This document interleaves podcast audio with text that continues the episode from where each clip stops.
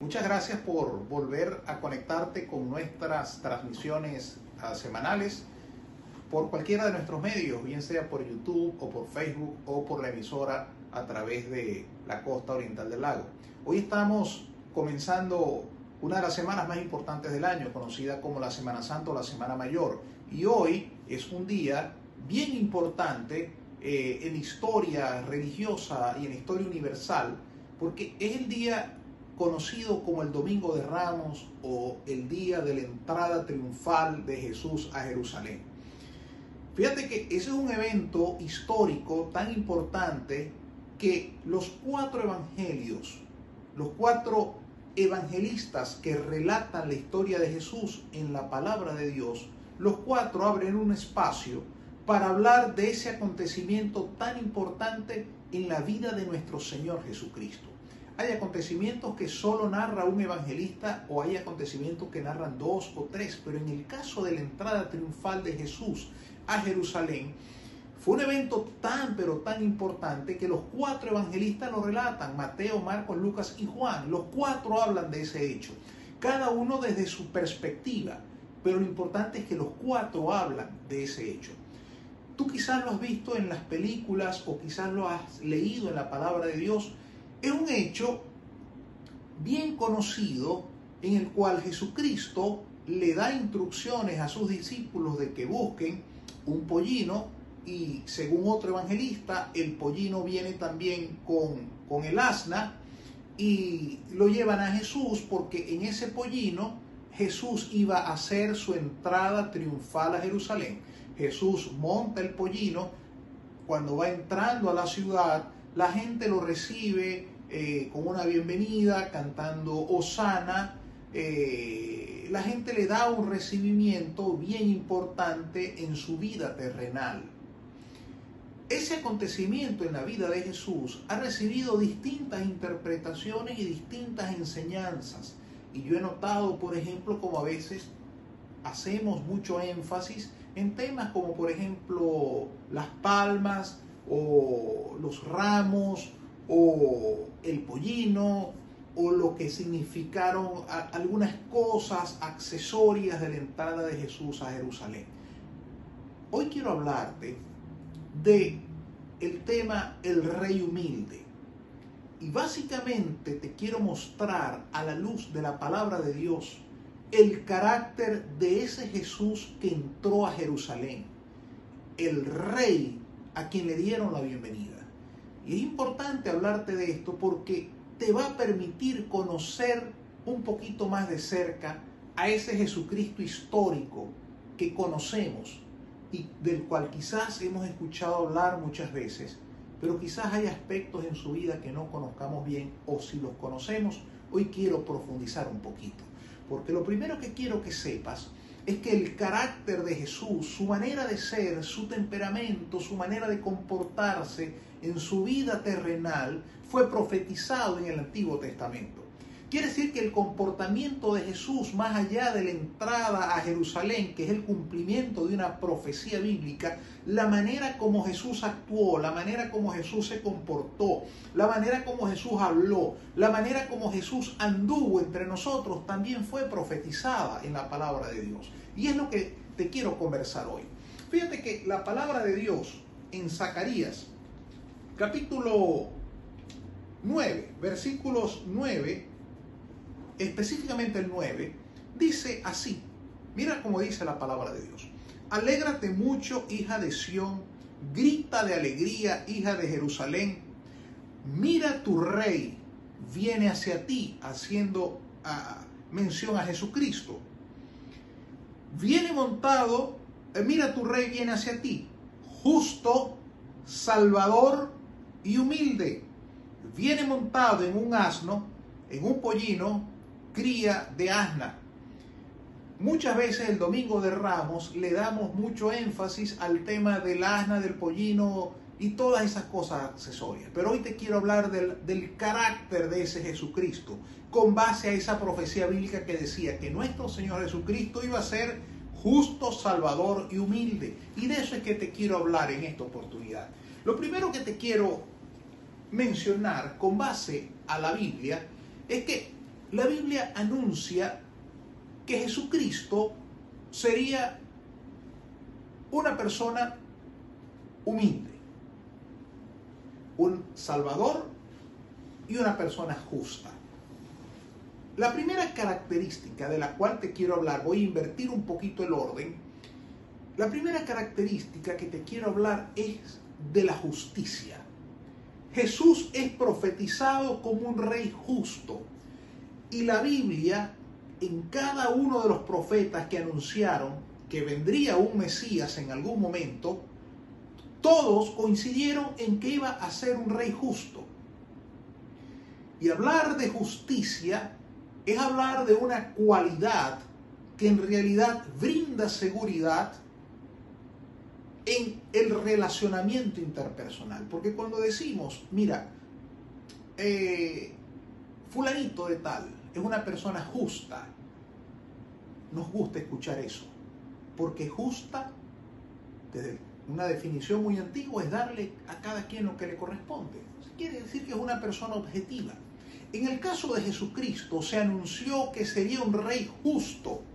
Y eso es importantísimo para nosotros. Por ejemplo, Isaías decía, sino que juzgará con justicia, no juzgará por capricho, no actuará por motivaciones personales, sino que siempre actuará con justicia. Y eso fue lo que Jesucristo hizo durante todo el tiempo que estuvo aquí en la tierra. Siempre actuó con justicia. Y sabes qué? Quiero comentarte algo. Hubo dos hechos importantes, muy cercanos al Domingo de Ramos, a un día como hoy, pero hace muchísimos años, que hablaron de la justicia de Jesús. Y yo quiero que le, le prestes mucha atención a esto porque es de impacto para la vida. Lo primero es que la Biblia anuncia que después de la entrada triunfal, Jesús llega al templo y observa una serie de individuos que se aprovechaba de la situación y comercializaba y había utilizado la casa de Dios con fines no cónsonos con lo que era la voluntad del Señor y se aprovechaba de, de, de, la realidad incluso de los pobres para comercializar cosas que no eran de comercialización. Y Jesús en una actitud de justicia, toma la decisión de sacar a los cambistas, le tumba las mesas, saca y acaba con todo lo que allí estaba pasando. Es un hecho que no puede dejar de ser observado, porque el mismo Jesús que viene con amor y que viene a esta tierra a nacer en un pesebre y que viene a dar su vida por ti y por mí, cuando las cosas no están bien, simplemente las pone en orden y actúa y se encarga de que las cosas se pongan en orden. Pero no solamente está ese, ese hecho, también ocurre un hecho bien interesante. Jesús va por el camino, dice eh, la Biblia que siente hambre, ve una higuera y la higuera no tenía frutos. Y bueno, Jesús toma la decisión de proferir unas palabras contra la higuera y decir, mira, ¿sabes qué? Como no das fruto, no vas a dar más fruto. Y eso está reflejado en la palabra de Dios. Eso habla del carácter justo de nuestro Señor Jesucristo. Porque Jesús es amor, pero también es justicia. Y los profetas bíblicos anunciaron que ese Jesús sería justo. No fue sorpresa. Muchas veces hablamos del Jesús de amor que nace en un pesebre o, del Jesús milagroso que sana enfermos o que perdona pecados, pero ese Jesús también es justo. Y esos dos hechos que nos hablan de la justicia de Jesús muy cercanos al Domingo de Ramos, nos muestran tres características de Jesús en su justicia. La primera es que no ignora lo que está mal. Jesús no ignora las cosas que no están bien ni en el mundo, ni en la sociedad, ni en nuestra conducta humana. Él lo conoce muy bien. Él no lo ignora, así como no ignoró la actitud desviada de los cambistas y de los tracaleros del templo, tampoco ignora la realidad del pecado humano.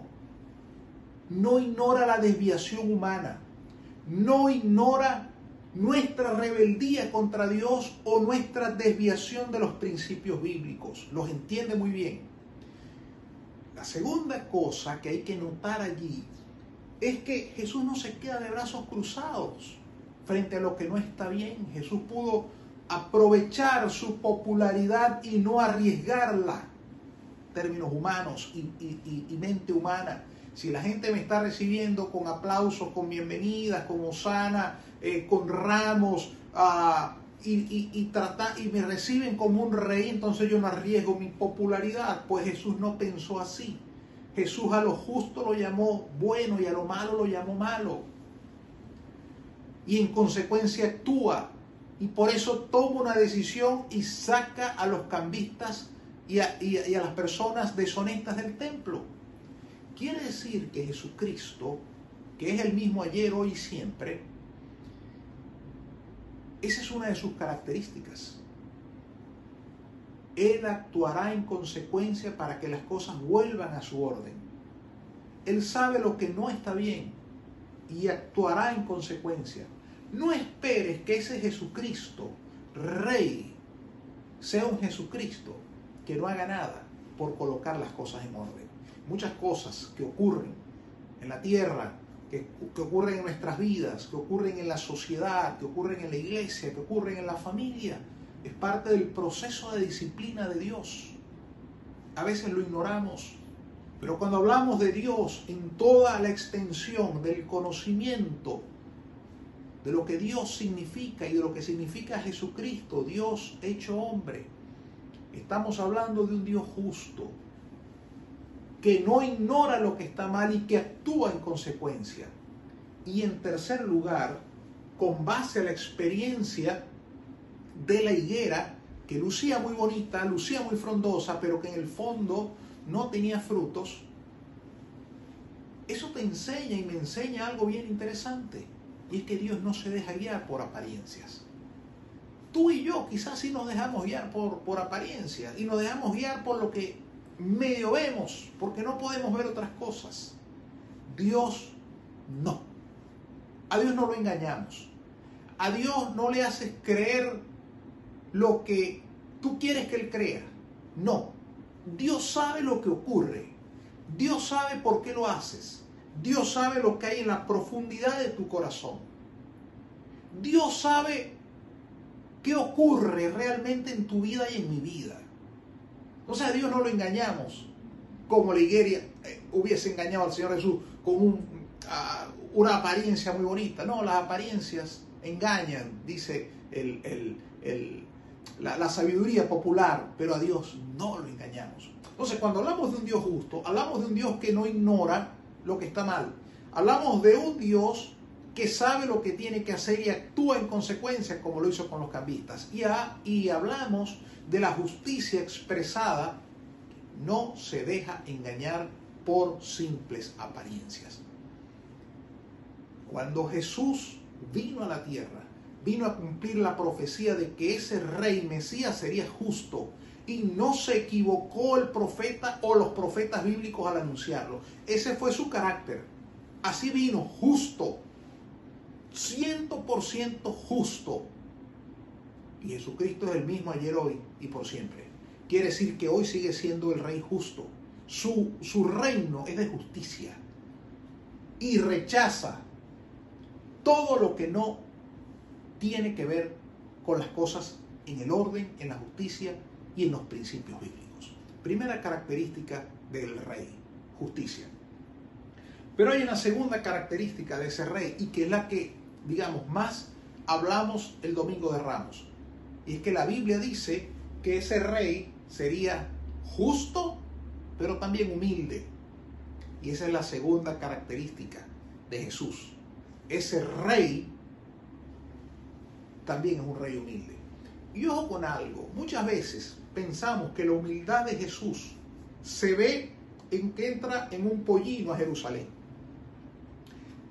Es un tema debatido en los comentaristas bíblicos, porque muchos opinan que el rey realmente, el rey de paz, entraba en el pollino. No era algo inusual ver a un rey entrando en un pollino a una ciudad. Si entraba con un caballo, entraba montado en un caballo, era en son de guerra, era el rey que venía de ganar una guerra, pero el rey que venía en paz entraba en un pollino. Quiere decir que no es allí donde se ve realmente la humildad de Jesús. La humildad de Jesús se ve en cómo se comporta durante sus 33 años. Allí es donde se ve la humildad de Jesús. Y en el caso específico del Domingo de Ramos, la humildad de Jesús también se ve en unos eventos que ocurren más o menos allí cerca. ¿Y dónde se puede ver eso? Bueno, en, en algunos elementos. Por ejemplo, la Biblia dice que Jesús renunció a todo lo que significaba ser el Hijo de Dios, toda la riqueza celestial, toda la gloria que lo acompañaba por ser Dios. Lo colocó a un lado para venir a la tierra, a vivir con nosotros, a hacerse hombre, a caminar con nosotros, a vivir la manera como vivimos nosotros. Y eso quizás nosotros lo podamos entender muy bien porque, porque vivimos aquí, sabemos cómo vivimos. Pero cuando estemos en el cielo, entenderemos mejor el sacrificio que hizo Cristo. Al dejar su gloria, al dejar su lugar celestial por venir a hacerse hombre, a vivir aquí con nuestras necesidades, nuestras dolencias. Y Él decidió renunciar a esas cosas por humildad. Y así es citado en la Biblia. El mayor ejemplo de humildad fue ese. Ahora bien, Jesucristo en la tierra no solamente evidenció ser humilde al dejar su trono de gloria para venir a vivir con nosotros, también evidenció su humildad a través de muchísimos hechos. Nace en un pesebre, humilde. Pero no solamente eso, cercano al domingo de Ramos, recuerda lo que narra los evangelios, lava los pies de sus discípulos. Cuando nadie quería hacerlo, Él lo hizo. Tomó el balde, tomó todos los implementos y lava los pies de los discípulos. Lo que nadie quería hacer, Jesús lo hace. Una muestra de humildad. Mira, antes del domingo de Ramos, Jesús venía de estar con sus amigos, con Marta, María, con Lázaro, compartiendo con ellos en su casa, de una manera fraternal, como amigos, sin, sin mayor eh, opulencia, sin mayor creencia. Y era el rey del universo, el hombre que cambia la historia en dos, humilde. Y así lo anunció el profeta, tanto Zacarías como Jeremías, como Isaías, el rey humilde. Y quiero que sepas algo. Jesucristo no solamente es rey justo, también es rey humilde. Y tan importante es la humildad en la vida de Jesús, que Jesús dijo, aprendan de mí, que soy manso y humilde.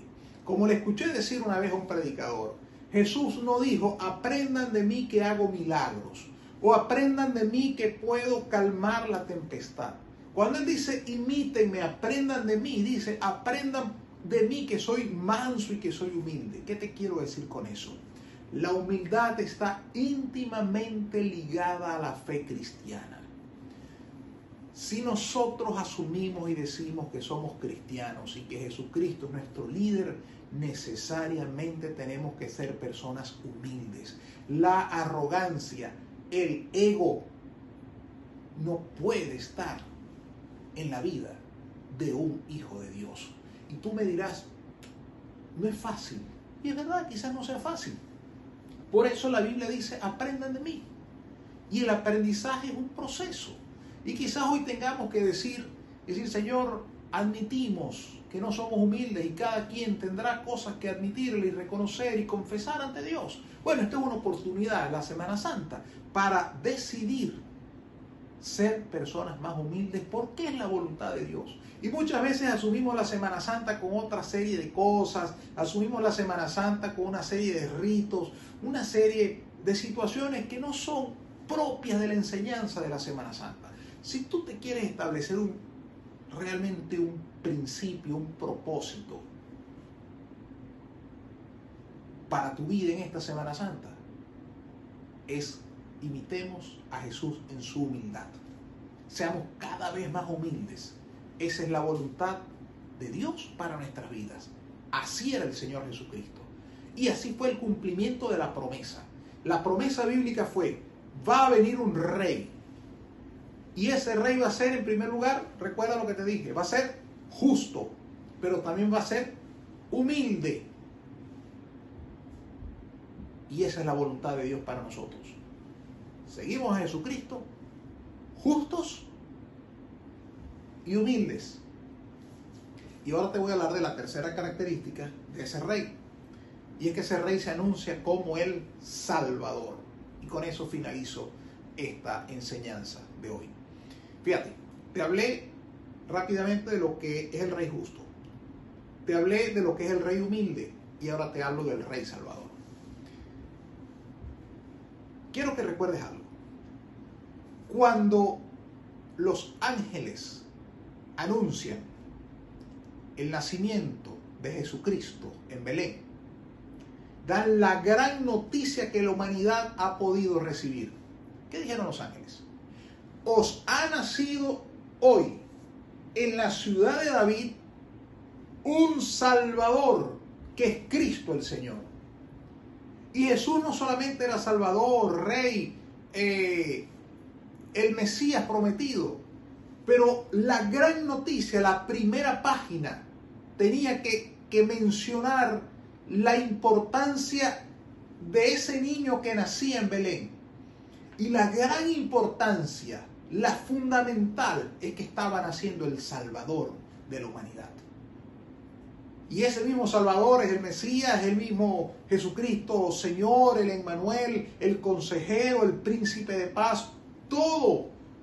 Pero de allí lo que los ángeles anuncian con mayor fuerza es, ha nacido el Salvador. Y ese es el carácter del Señor Jesucristo y en Semana Santa tenemos que recordarlo. Y es que Jesucristo no es un personaje histórico, Jesucristo es el Salvador. Y tú probablemente te preguntes y me digas, pero ¿de qué me salvó? ¿De qué me salvó el Señor Jesucristo? ¿De qué me puede salvar? Y yo pudiera y pudiéramos dar toda una exposición de lo que significó la obra redentora y salvadora de Jesucristo, pero no es la idea. Solo te quiero comentar algo que no sé si lo sabías, si no lo sabías, quiero que lo sepas, y si lo sabías simplemente te lo recuerdo. Antes de Jesucristo, tú y yo, y todos nosotros, éramos enemigos de Dios. Escúchalo, éramos enemigos de Dios tu relacionamiento con Dios era de enemistad, no era de amistad. Y yo estoy seguro que a nosotros normalmente, digamos, no nos gusta enemistarnos con la persona de autoridad, el jefe, el policía, el juez, el prefecto, el gobernador, el alcalde, no es una buena idea enemistarse con una persona de autoridad.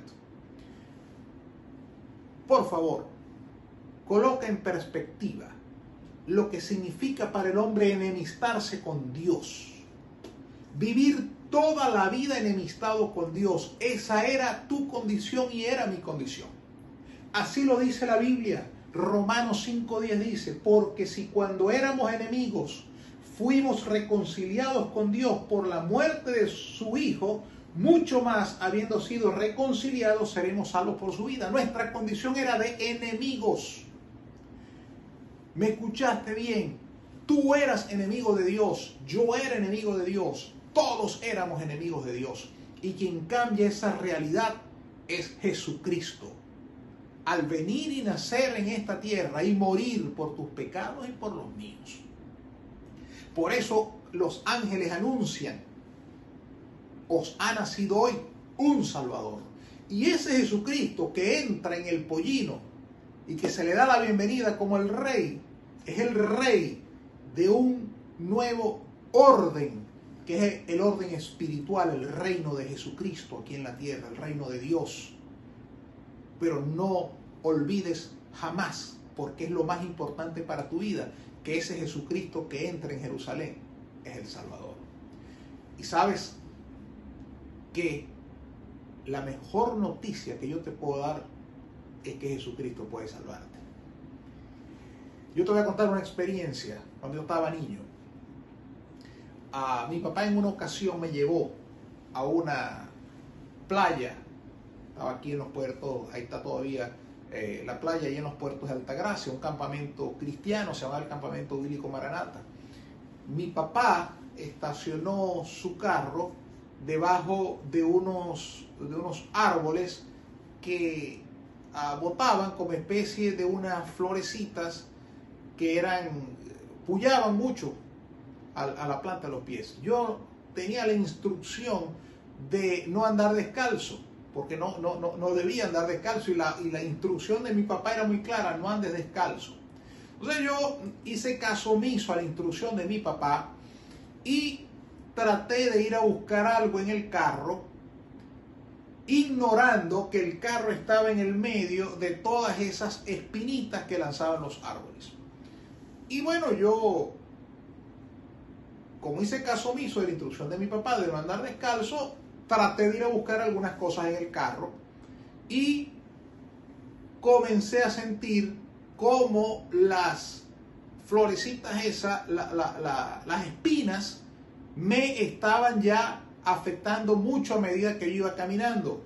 Entonces llegó un momento que yo no podía seguir caminando hacia el carro para tratar de llegar a buscar las cosas, pero tampoco me podía devolver porque me estaba doliendo muchísimo los pies, ambos.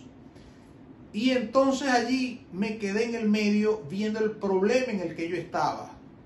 No podía ni caminar hacia adelante ni hacia los lados porque estaba lleno de las espinitas, esas que les estoy comentando. Y bueno, como era un niño, evidentemente lo que hice fue ponerme a llorar desesperado porque no hallaba qué hacer, la planta de los pies me dolía muchísimo. Mi papá escuchó mi llanto y todavía, de eso pueden hacer 40 años, quizás más, mi papá, recuerdo cuando llegó a socorrerme, a salvarme, me levantó, me llevó al carro, me limpió los pies, me curó las pequeñas heridas que tenía y me enseñó que hay que obedecer. Mira, yo te cuento esta experiencia porque se parece a lo que Dios hizo con nosotros. No estábamos rodeados por espinas, estábamos rodeados por el pecado. Estábamos rodeados por la maldad y por la condenación eterna. Y Dios llegó a salvarnos, nos rescató, nos colocó en una nueva condición, limpió nuestras heridas y nos dio una nueva vida. Y eso lo hicimos porque Jesucristo vino a esta tierra a morir por tus pecados y por mis pecados. Quiero finalizar esta conversación haciéndote una invitación si no conoces a Cristo como tu Salvador, esta es una excelente oportunidad para que tú abras tu corazón a Jesucristo. Tú puedas venir hoy a ese Cristo que entró hace muchísimos años a Jerusalén en un pollino y tú puedas hoy recibirlo en tu corazón. Puedas decirle, Señor Jesús, yo he escuchado hablar mucho de ti, pero la verdad es que nunca he abierto mi corazón esta oración que yo voy a hacer e invita a Cristo a que sea tu Salvador. Si quieres aceptar a Cristo, repite conmigo, por favor, esta oración que yo voy a hacer. Señor Jesús, hoy reconozco mis pecados. Quiero pedirte perdón por todo lo malo que he hecho contrario a tu voluntad. Hoy abro las puertas de mi corazón para que tú entres a mí como mi Salvador personal. Transforma de ahora en adelante mi vida y quiero vivir conforme a tus mandamientos, conforme a tu voluntad. entra a mi corazón y hazme una nueva persona. En tu nombre lo pido. Amén. Muchas gracias. Dios te bendiga. Y que esta Semana Santa pueda ser una ocasión para reflexionar en la persona de Jesucristo y cómo podemos hacer nosotros para parecernos más a ese Rey Salvador, justo y humilde. Dios te bendiga.